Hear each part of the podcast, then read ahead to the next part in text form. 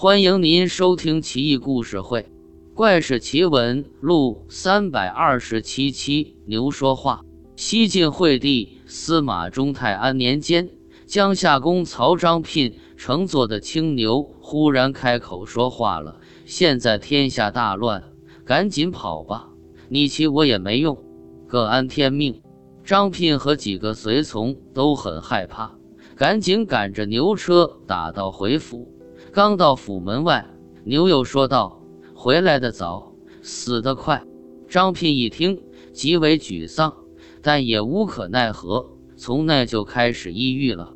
他命令所有家人不得对外讲牛说话的事，暗请安陆县一位著名的算命先生来占卜。算命先生算了一卦，大惊失色，一屁股坐地上，嚎啕大哭起来。完了！这不是你一家的灾祸，乃是天下大乱的大凶之兆啊！咱们江夏一郡之内，恐怕要人人过刀，家家过火了。张聘听后反而释然，不抑郁了，心道：既然如此，多想无益，过一天算一天吧。送走算命先生，张聘起身去牛棚看那头青牛，不料那牛一见主人来。立刻像人一样的站起身来，挣脱绳索，大步流星逃离张家，直立阔步疾行于街市之上。百姓围观，啧啧惊叹，也没一个人敢上前拦的。后来青牛不知所踪。当年秋天，张昌举兵谋乱，攻占江夏。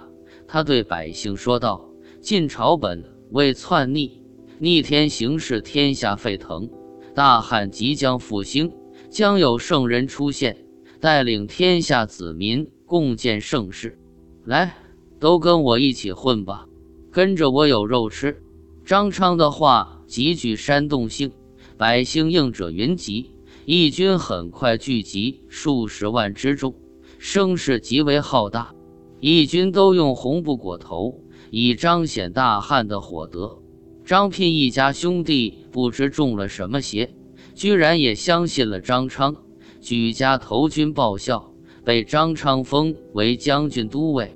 但没多久，义军就在晋朝官兵以及地方豪强的双重镇压之下，土崩瓦解，江夏一郡之内十室九空，百姓死绝，张聘惨遭灭门，一大家子人灰飞烟灭。